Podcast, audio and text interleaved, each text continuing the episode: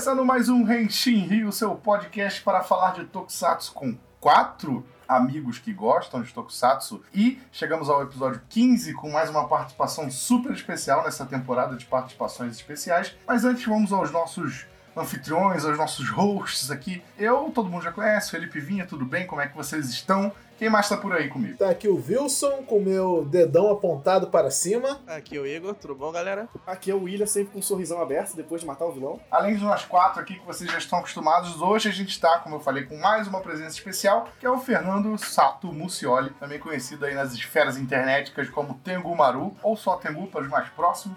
Como é que tá aí, cara? Primeiro eu queria dizer que está tudo bem, Daijobo.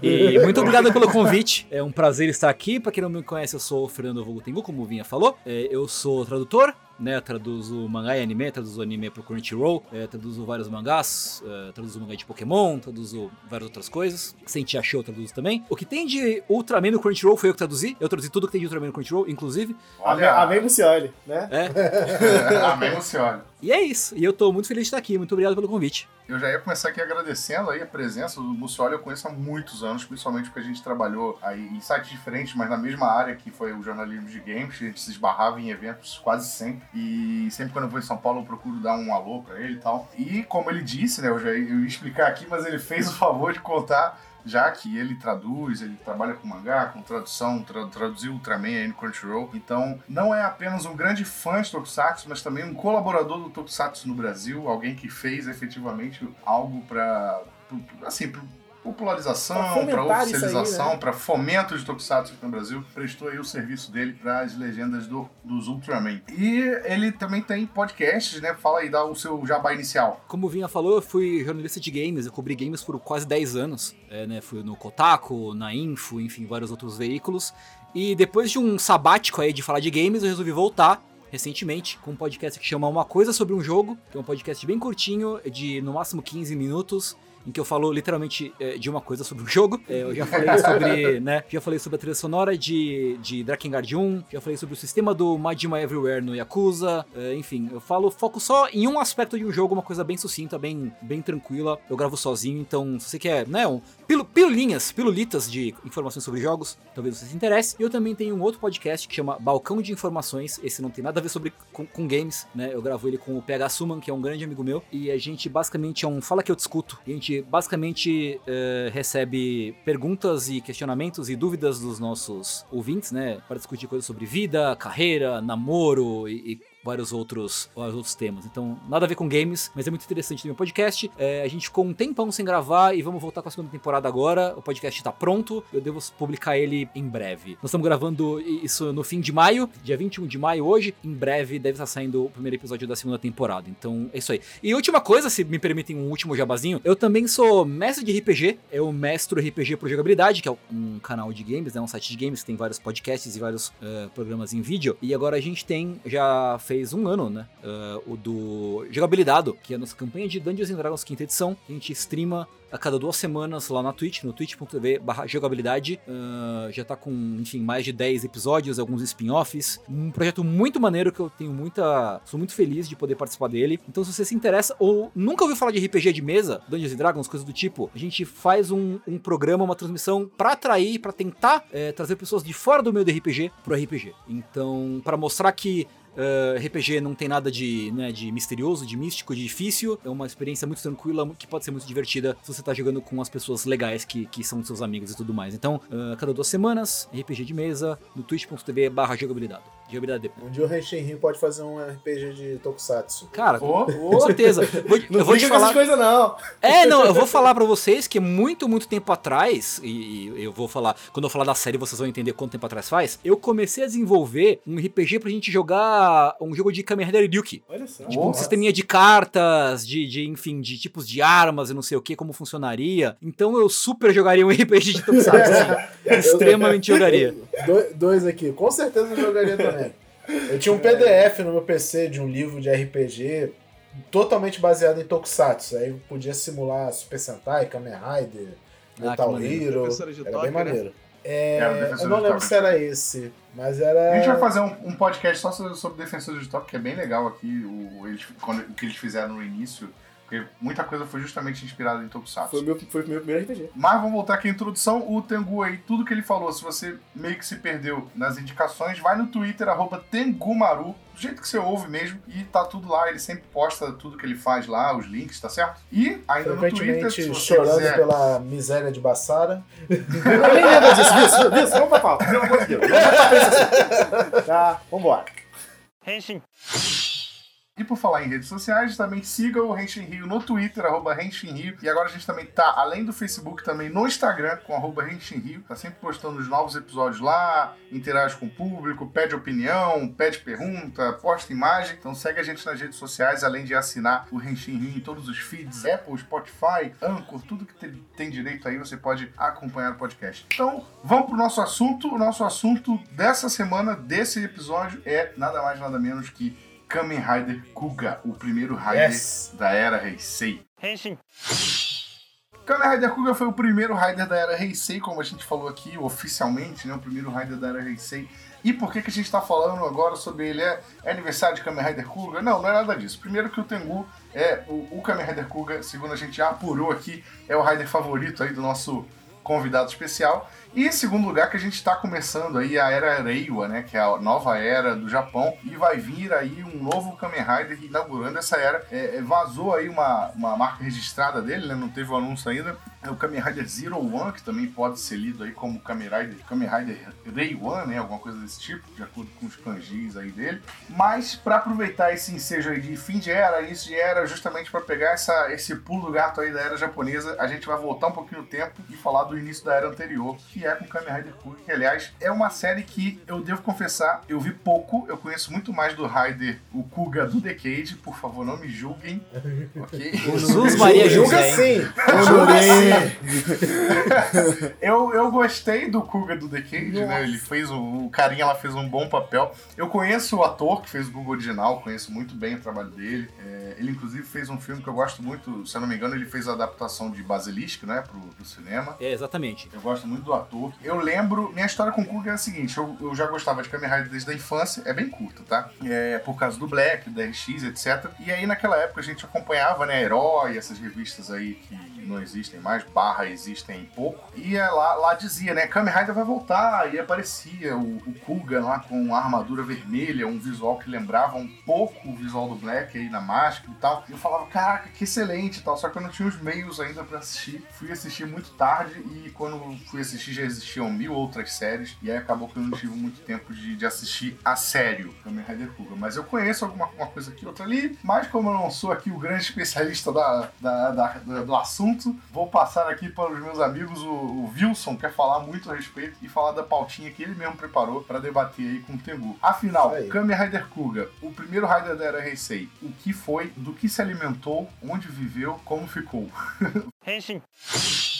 Então, galera, é, realmente eu preparei essa pauta aqui pro Kamen Rider Kuga porque ele é um Kamen Rider muito especial pra mim, porque quando eu assisti a série, eu assisti tarde também, assisti milhões de Kamen Riders antes de vir ele. Aí um belo dia eu peguei, eu, cara, eu preciso ver o início de tudo. Até hoje eu tô enrolando pra ver Kuga e eu já tô nessa minha jornada de ver todos os Reis 6 pelo menos. Aí eu tirei pra ver e eu maratonei devorando, porque foi uma grata surpresa, né? Um pouquinho de história. Kuga começou lá nos anos 2000, como o Felipe falou, ele é o sucessor, pelo menos na TV, de Kamen Rider Black e Kamen Rider RX. Teve os filmes lá do Shin, do Jay e tal, mas como série nova ele veio lá nos anos 2000. Cara, deve ter sido muito difícil produzir Kuga naquela época, porque eles tinham que renovar a marca, mas também não podia renovar demais porque talvez fosse causar muita estranheza, ele estava nessa zona meio delicada. Não tinha dinheiro, né? Não tinha dinheiro, né? O low budget, fortíssimo. Quem já viu o Kuga vai entender do que a gente tá falando, do vários defeitos especiais maravilhosos. Quase um level Cybercop. Calma, não exagera. Quase. Cara, é, cara, Quase. Cybercop é melhor, pô. Porra! Mas, independente dessas limitações, Kuga ainda deu um jeito de deixar sua marca aí na história e dando esse pontapé na era Heisei. E o Tengu, você assistiu, você assistiu Kuga perto da estreia, Tengu? Como é que foi? Seu, seu primeiro contato? É, não, eu assisti Kuga meio tardiamente também. É, é engraçado porque na época que Kuga estreou, pouco depois ali, tá naquela época, tava tendo uma. Eu fazia parte de um fórum de Tokusatsu que não será nomeado, e, e, e tinha Ok. uma, uma grande, um grande lance, né? Um grande movimento. Ah, vamos trazer o Tokusatsu de volta pra TV, né? Porque naquela época a manchete já tinha falido, tinha virado é, rede TV, né? Chegou a passar alguma coisinha de Tokusatsu na Band, se me falha a memória, aqui em São Paulo pelo menos. Sim, isso foi, isso foi pouco antes de Ryukendo, não foi? Foi, foi antes. Eu é, lembro dessa campanha. Passou Maskman na Band, por incrível que pareça. Isso, isso. Né? Foi. Passou o Maskman na Band e logo depois na Rede TV veio o Ryukendo. É, mas tinha esse movimento, né? Não, Tokusatsu na TV, o, o importante é trazer Tokusatsu pra TV. E aí tinha o Kuga. E aí tinha a grande teoria da conspiração de por que que Kuga não tinha ido pra TV. Porque, ah, tem uma cena em que o Kuga tá numa igreja pegando fogo. E a galera pegou mal porque, né, caralho, é igreja, não sei o quê. E, tipo, ah... Ok, Inclusive tá tá na abertura, né? É, tá, na tá abertura, tá certo. literalmente na abertura da série. Tem essa cena do Kuga na, na igreja pegando fogo, que é um dos primeiros episódios também. O Episódio primeiro. dois. É, o segundo episódio. Esse foi o primeiro contato com o Kuga. Foi essa história da, da igreja pegando fogo. Mas aí eu só fui ver depois, né? ah, algum tempo depois, é, que uma amiga minha tinha comprado é, uns DVDs taiwaneses, eu acho, que. Caraca. É- era um box muito bonitinho, muito bem produzido do, do, do Kuga. Só que assim, era legenda em inglês do- feita por chineses. Então, por exemplo, é, o protagonista é o Godai, né? Godai Yusuke. E aí o nome dele na legenda era Hero Wood. Tipo, herói Como madeira, assim? tá ligado?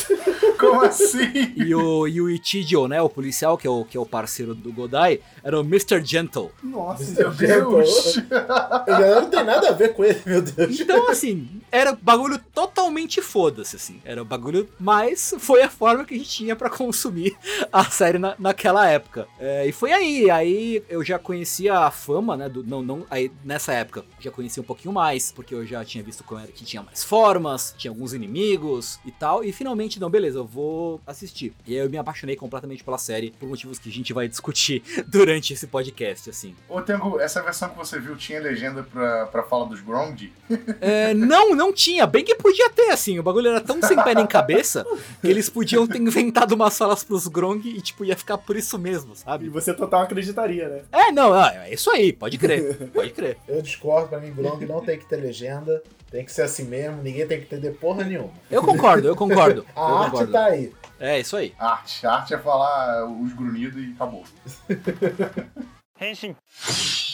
Vamos lá, outra coisa importante sobre Kamen Rider Kuga, né? Ele estreou no fadado ano 2000, né, gente? Tava assim na mudança de século, né? Ninguém esperava, né? Acho que foi o segredo pra eles terem lançado esse Kamen Rider nessa época e foi essa virada de século, né? Que tipo, o que, que tem pro anos do Rio? O que, que pode acontecer agora que o século mudou, né? Os caras falaram, vamos lançar um Kamen Rider, né? Não tinha mais Shotaro Shinomori. É, né? Tanto que o Black. primeiro episódio de Kuga tem uma, uma homenagem a ele, né? Dedicado à memória de Shotaro Shinomori e tal. Na verdade, é, é aquela letra estranha dos Ground que diz no início de todo episódio tá escrito É. isso.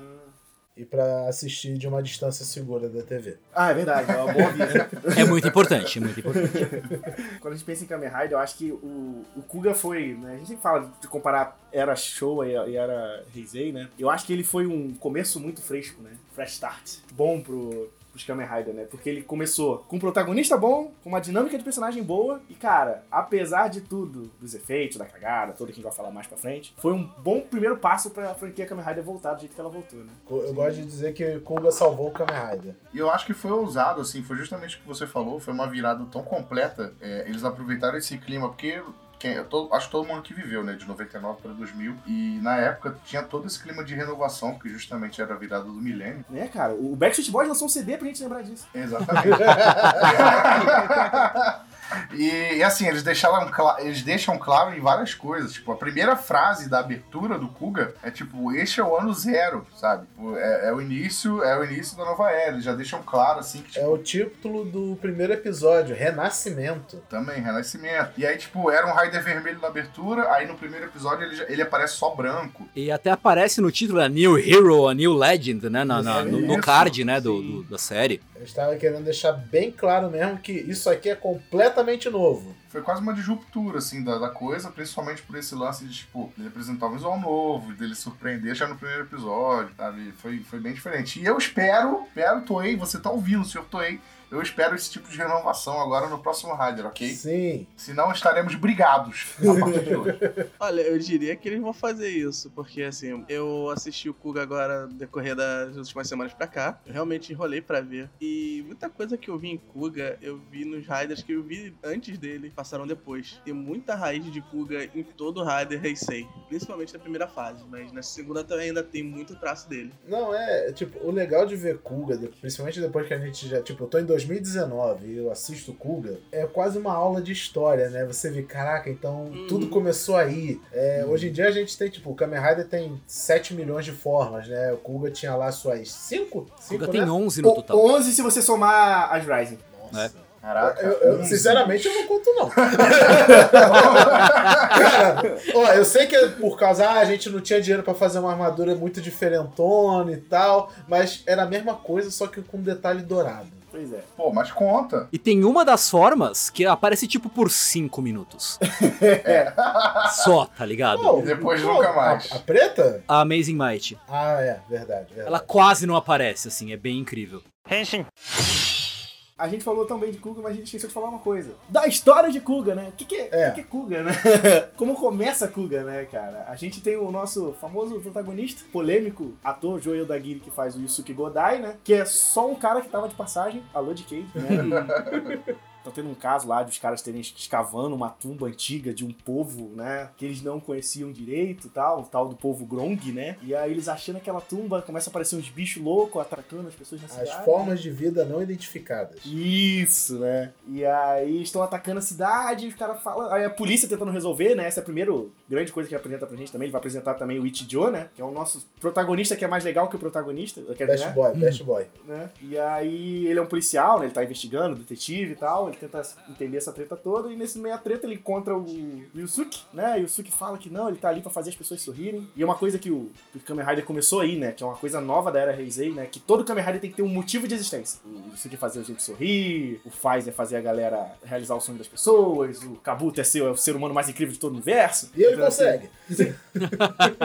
mas. E, e essa é uma coisa legal porque ele dita o tom da série. Pelo menos pra mim, ela funcionou muito pra ditar o tom da série, né? Que é Cara, eu, eu acho que é, é muito incrível. A primeira cena que você vê do Yusuke, no primeiro episódio, é uma criancinha perdida chorando. E ele cola, tipo, ah, e aí, tudo bem? Você tá perdido, não sei o quê. E faz uns malabarismos, né? Faz um, um juggling ali, um, um negocinho, pra animar a criança, não sei o quê. E isso é o tom do personagem pra série inteira, assim, sabe? É, é muito. é- a primeira cena define como o personagem é, assim. Ele é um cara é, muito de boa, sossegado e que quer fazer o bem, trazer o sorriso das pessoas. Good vibes total. Ele é super good vibe, né? A catchphrase dele é tipo, é o, tá tudo bem, né? Dai jobo. E aí já E, dá um e joinha. também, isso vai de encontro também com o que a gente falou da, da ruptura, né? Porque o que a gente tinha antes, apesar do RX ter tido um tom mais, mais básico, mais infantil, a gente tinha aí Riders da sofrência, né? O Black era o cara que foi raptado pelo irmão pra virar um monstro. Aí depois dele veio aqueles Riders dos especiais, que também são monstros. E tipo, o Kuga ele chega com uma premissa totalmente diferente. É o cara super positivo que, né, que só quer ajudar as pessoas e aí no processo ele acaba virando herói. É, isso é uma coisa que eles tentaram fugir um pouco da fórmula Shotarona do passado, né? né os, os heróis do Shotaro tem muita essa parada. Todos eles têm um drama muito forte por trás, né? Fórmula Shotarona é uma parada que eu vou levar pra vida agora.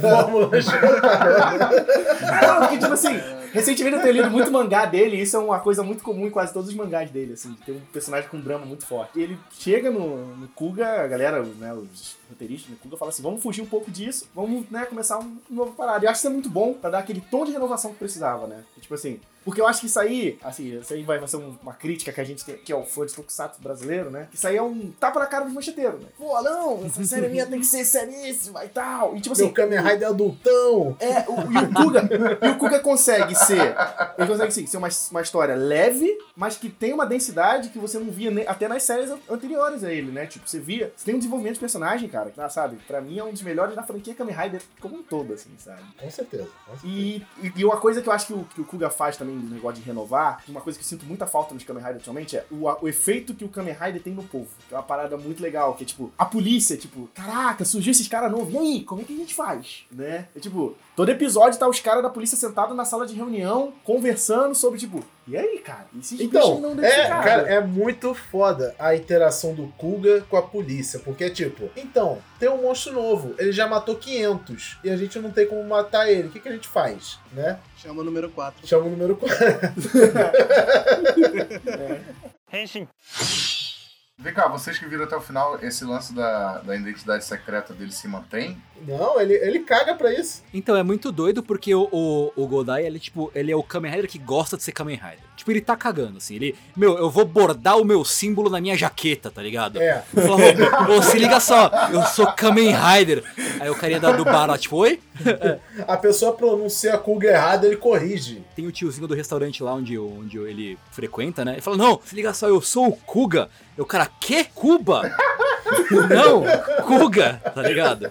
Eu ia elogiar esse aspecto da série, porque eu achei super legal ele ter identidade secreta, que é uma parada que quase nenhum Rider hoje em dia tem, né? A gente viu, acho que o mais recente que a gente viu foi o Drive, né? O Drive ele tinha identidade secreta, teve até um episódio que brincou com isso. Mas eu, eu achei legal porque no primeiro episódio do Kuga, o, o policial lá já desconfia, né? Que é, o, que é o Yusuke, porque ele faz um sinalzinho com a mão, ele viu mais cedo, ele fica ué. Aí, mas pô, pelo que vocês falaram então.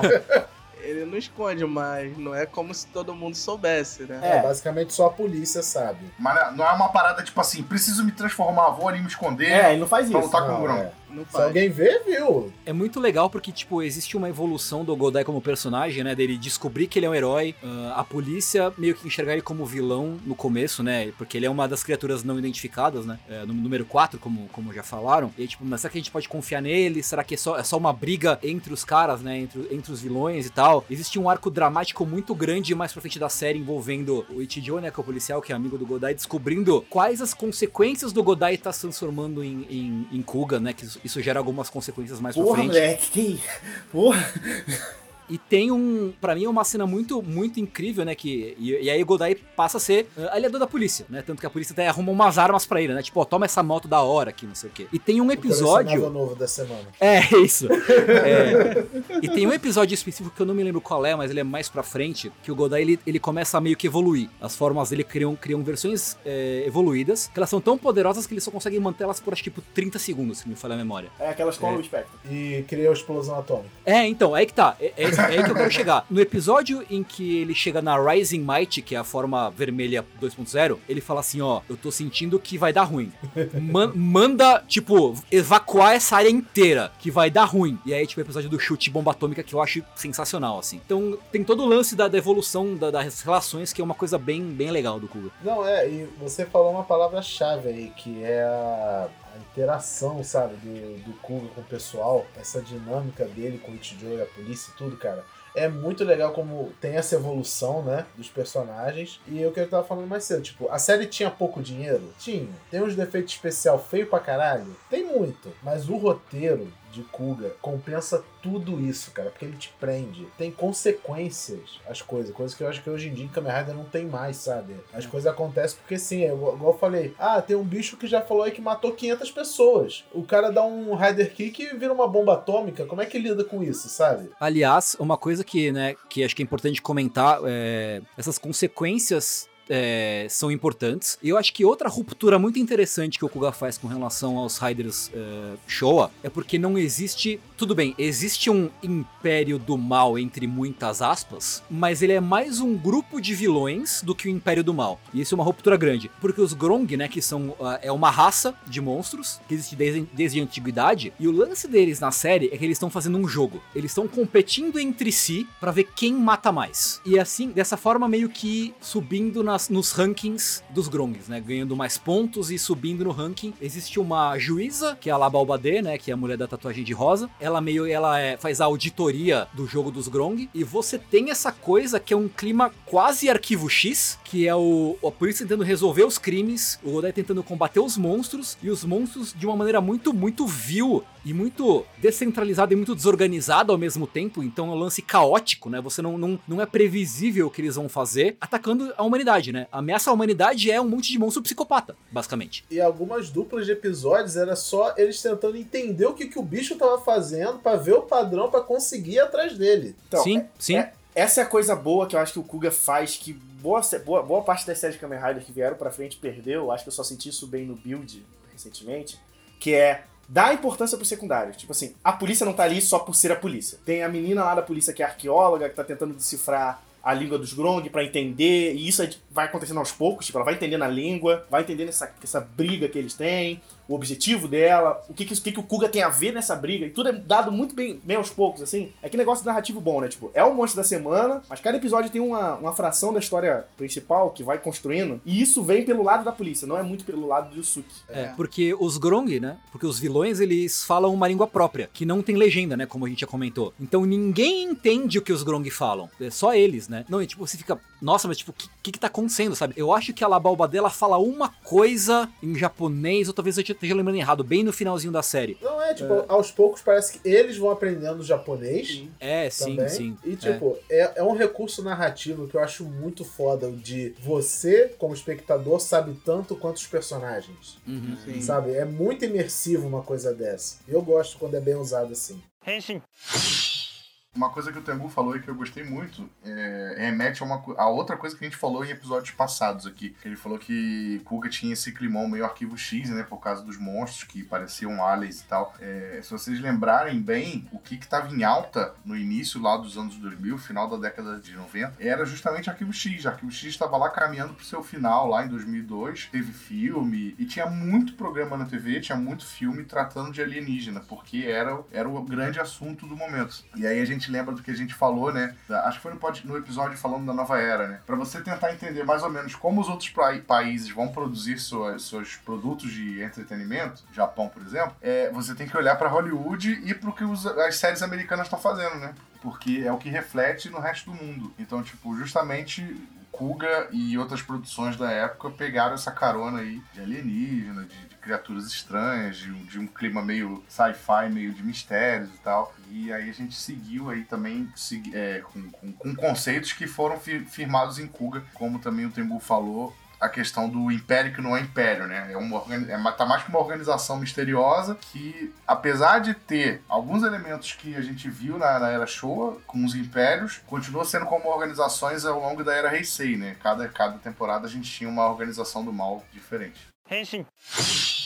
Uma pergunta que eu queria fazer pro Tengu agora é o seguinte: tipo, sempre, eu- é muito comum eu ver no Twitter gente pedindo indicação de Kamen Rider, qual Kamen Rider deve começar e tal. E é muito comum eu ver muita gente, inclusive eu, respondendo que é interessante começar pelo Kamen Rider Faizo. Uhum. Porque é um Rider assim, equilibrado. É uma história legal, é uma história com uma dose de maturidade humor interessante, é uma história que pode prender outro tipo de público. E é um Rider assim, sem muita firula, mas também que, que ao mesmo tempo respeita alguns conceitos. Você indicaria Kuga para um novato, levando em conta assim que é uma série com efeitos especiais bem, né, bem anos 2000 mesmo, com low budget, como o Wilson falou. Você acha que é uma série de fácil digestão para alguém que tá chegando agora? Cara, eu acho que, na verdade, assim, eu, eu sempre costumo também eh, recomendar o Faz e tal. E, cara, eu acho que eu não recomendaria a Kuga pra alguém que não tem o contexto eh, de Tokusatsu ou de anime, porque é uma série muito low budget em termos de,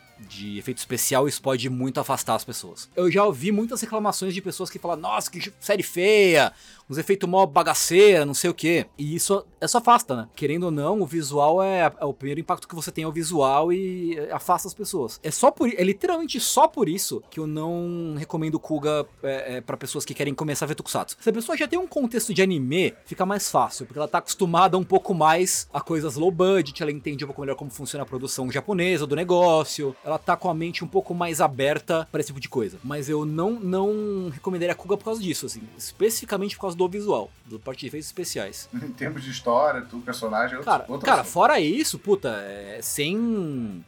É, sem nenhuma ressalva, assim, recomendaria fácil, fácil, fácil Kuga. Porque ela tem, tem a parte leve, tem a parte pesada, tem, tem tudo ali. Tem os combates legais, tem é, várias forminhas, é, boneco colorido, tem umas arminhas maneira, tem uns monstros com design, com design maneiro.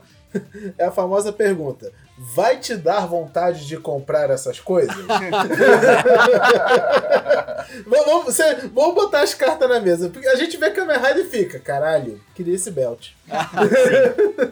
Você tem, né? Você tem o belt do Kuga, não? Eu tenho, eu tenho. Ah, inveja. Irado. É, e o, o, o belt do Kuga ele é bem simples, né? Tipo, ele só é um design legal, mas ele não tem nenhuma funcionalidade, assim. É, ele muda as formas pelo botão, né? É, tem um de cada botão que, é, que faz rodar, né? O, o bagulhinho da ventoinha do, do meio, acende uma luzinha e é isso aí, tá ligado? É aquilo que a gente tá falando, foi o princípio de tudo, né? Sim, De- sim, depois sim. Do, depois do Kuga veio quem? Agito. Agito. Agito, né? Agito também não tinha muita coisa. Não. Depois veio Faz. Depois Não, é Ryuki, eu Ryuki. acho. Aí o Ryuki já começaram, beleza, vamos, vamos meter o pé, vamos fazer uns bagulho louco aí. Vamos vender, caralho!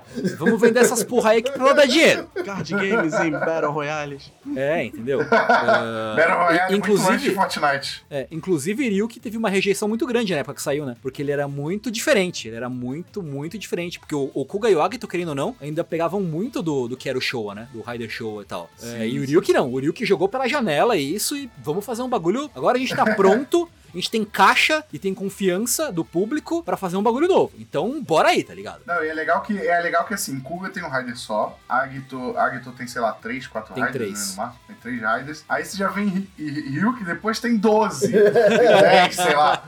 Foda-se, sacou? Se, se Kamen Rider é uma pipa e os caras tava dando linha, eles estavam assim, ok.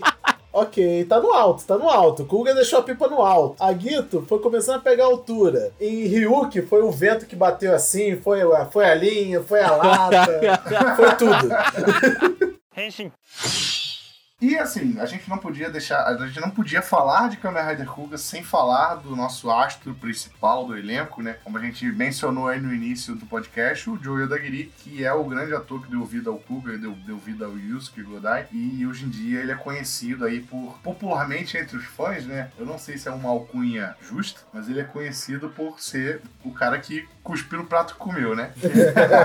Ele hoje em dia palavras não é, não, é só, não é só questão de abandonar a- a- o Tokusatsu, é questão de falar mal, de falar que foi uma merda, foi um lixo. É, o Tegu, você conhece bem dessa história? Você quer contar um pouco? Cara, é muito doido porque é, uma, é um caso de telefone sem fio, né? Essa história do, É, do Joe na real, Dagiri, é. assim. Porque ele tem várias entrevistas posteriores a Kuga em que ele fala sobre, sobre esse papel. Primeiro que ele fala que foi um papel muito difícil pra ele, porque ele tá acostumado tava acostumado a papéis mais dramáticos, mais sérios, e o Godai é o exato oposto disso, né? Ele é um cara muito pra cima, muito alegre, meio farofento e tal, e pra ele isso foi difícil. E ele ficou famo infa infamoso, né?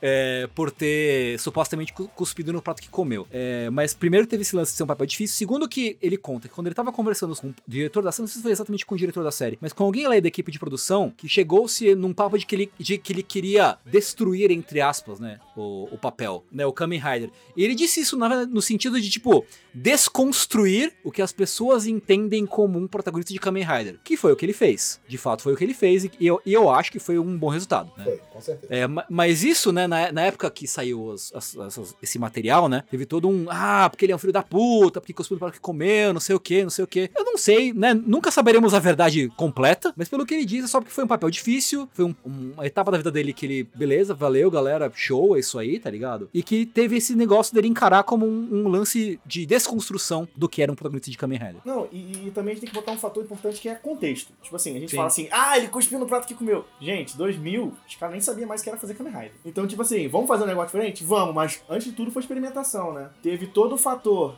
de, ah, tem que saber como filmar as cenas de ação, como atuar os personagens. E em cima disso, a gente tem outra coisa importante do, do personagem, que é o fato de, olha esse cara, o tipo, o cara tava. Era antes de, de Tokusatsu ser malhação, né? Então, assim, a gente nem tinha aquele contexto, tipo, você começar no Tokusatsu pra você crescer, se tornar algo maior. Então, tipo assim, o cara encarou aquilo como, meu Deus, essa é a oportunidade da minha vida. Eu tenho que fazer um negócio super diferente. E pra fazer esse negócio super diferente, eu vou desconstruir o Kamen Rider, É, né? tipo, saiu da zona de conforto dele como ator, né? Sim, Totalmente. sim. Não, e, e isso vem muitas coisas juntos, né? Por exemplo, a gente fala assim, ah, tal, hoje em dia Kamen Rider. Uma coisa que eu gostava muito no Kuga, e ele fez de volta e hoje em dia isso se perdeu, era a importância da moto, né? Você vê os Kamen Rider de hoje, a moto é quase inexistente. Eu, eu não esqueço, cara, da cena do Kamen Rider Kuga, que quando ele ganha a moto, e ele vai usar a moto pela primeira vez, ele vai lutar com os vilão lá, e aí ele fica preso num cubículo que deve ser tipo 5x5, e ao invés de ele descer da moto pra bater nos bichos, os bichos tá tipo assim, no meio do cubículo ele tá tipo andando de moto, e aí ele tá tipo subindo um negócio de moto, e tipo assim, você tá percebendo que a moto não tá, só tá atrapalhando o negócio, mas ele tá de moto.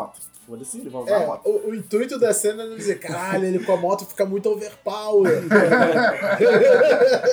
Entendeu? E aí você imagina isso pra um ator novo, tipo, o cara tá começando a carreira, tipo, 500 negócios de moto, tá que tudo ali tem um switch actor por trás, mas tipo assim, né? Tem cena que o cara tem que fazer. Então, tipo assim, ninguém mais sabia como se fazer um Kamen Rider na TV. Então, assim, claro, o cara, ah, cuspiu no prato que comeu, mas tipo, tem que se colocar no lugar dele também, né, cara? De, com trampo foi fazer tudo que ele teve que fazer. E assim, junto disso, você vê todo o papel de, tipo, ele fez tão bem que, né, a série se perpetuou, né? Sim, sim. Kamen Rider até hoje aí, né, mano? Gerando milhões pra, pro seu Se, se ele tivesse feito errado, não estaríamos aí hoje. Pois é. Pois é. Sem dúvida. Pois é, e tipo, a- o- e hoje a galera trata ele como se ele fosse o va- o vacilão, entre aspas, né? Então tem até o apelido que a, a fanbase brasileira deu pra ele de vacilão. Mas, tipo, tem que entender todo esse contexto. Kamen Rider era uma outra coisa, era feito de outra forma, né? Há 20 anos atrás. E, tipo, outros caras que vieram depois dele fizeram a exata mesma coisa, tipo, e não tem essa fama, sabe? A gente tem o, o, o Takeru Sato, que fez o Denyo, e o Hiro Mizushima, que é o Kabuto. Hoje eles têm, tipo, outro nível de fama, ganham, ganham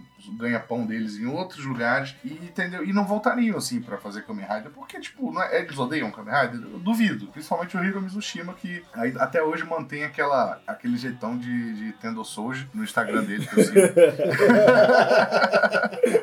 Mas, tipo, é igual, cara. O, o Joey Dagiri hoje ele é um. Eu, eu não sei se ele ainda tá trabalhando como ator, mas depois do Kuga ele alçou outros voos, sabe? E na época, assim, ele- a Toei nem cogitava, até porque não tinha material, ele- eles nem cogitavam ter especiais, Kamen Riders retornando, sabe? Era- eram coisas separadas, cada série era um universo próprio e tal. E isso foi mudando ao longo, ao longo dos anos e tal. A prova disso, cara, é que, tipo assim, quando o Kuga acabou, os caras falaram, e aí? O que a gente vai fazer? Tanto que, tipo, eles- fizeram Agito meio como continuação porque eles não sabiam o que fazer. Agito tem esse aspecto interessante, depois a gente faz um podcast só de Agito pra falar disso.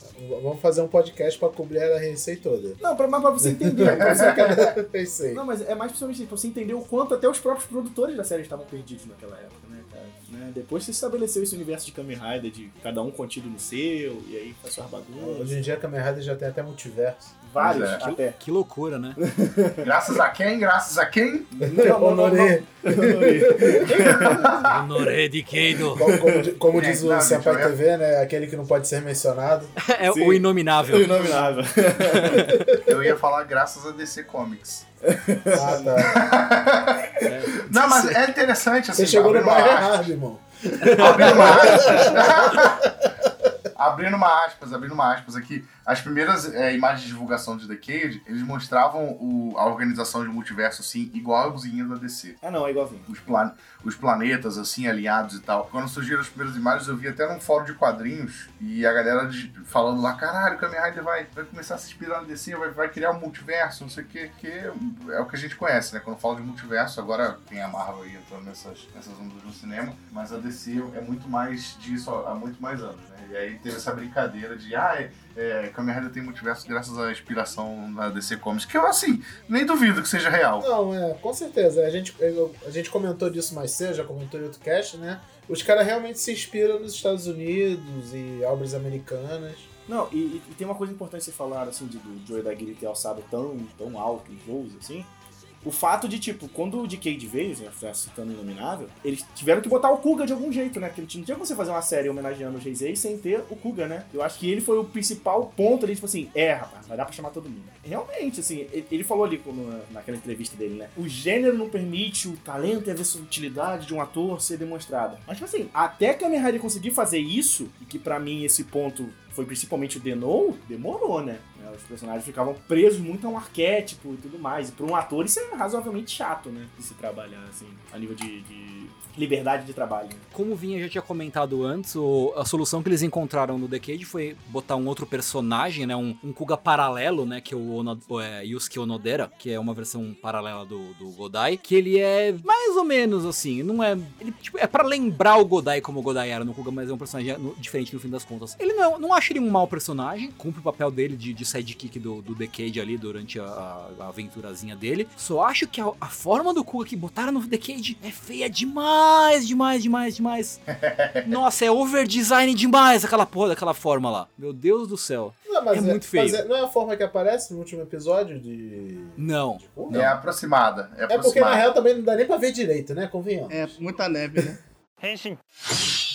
E assim a gente encerra nossa, nosso bate-papo aqui especial sobre o Kamen Rider Kuga, o primeiro Rider da era Heisei. O Rider que tinha Show Henshin, muito antes do Dai Henshin, do, do X-Age. Agradecendo novamente a presença do Tengu aí. Cara, gente boa demais, curte muito Tokusatsu, faz pelo Tokusatsu no Brasil. Coisa que nenhum de nós É, faz. produziu aí os Mas Ultraman. Não, que isso, porra? Não, to- todos aqui lutando em prol do- dos homens de, de colã colorido. Isso aí. Exatamente. Cola Cara- colorido e antena na cabeça. É, cara, muito obrigado pelo convite. É, é muito legal poder falar de Tokusatsu. É muito legal ter um projeto que fale de Tokusatsu, é, fugindo né, do lugar comum da, da manchetagem aí, né? Que é, que é tão comum no nosso Brasilzão. Então é muito legal que tenha um projeto como esse. Parabéns pelo projeto, inclusive. Muito obrigado pelo convite. Foi, é, é muito legal falar de Tokusatsu e, especialmente, poder falar sobre Kuga. Se, se me deixar eu É. falar sobre Kuga horas, horas, horas. Eu realmente, eu realmente adoro Kuga, é minha série de Heisei favorita. é, e é muito legal poder falar sobre o que, que faz ela ser tão especial e tão, tão boa pra mim, assim. Então, muito obrigado mais uma vez. É, tem 1999 motivos pra falar de Kuga, né? Pois é, pois é. Isso aí. E não deixem de seguir aí o Tengu nas redes sociais, novamente, arroba Tengumaru, lá no Twitter principalmente. É isso aí. É, siga também o Renshin Rio, arroba Renshin Rio, Twitter, Facebook, Instagram, a gente tá tudo lá. Vamos nos despedindo por aqui nesse episódio. Até o próximo episódio com mais uma participação especial que a gente vai revelar em breve. E eu sou o Felipe Vinha, estou desligando. Valeu, gente. Valeu, gente. Abração. Fui. Falou! Valeu, galera. Obrigado por ouvirem. Obrigado, Tengu. Até a próxima. Da Jobu.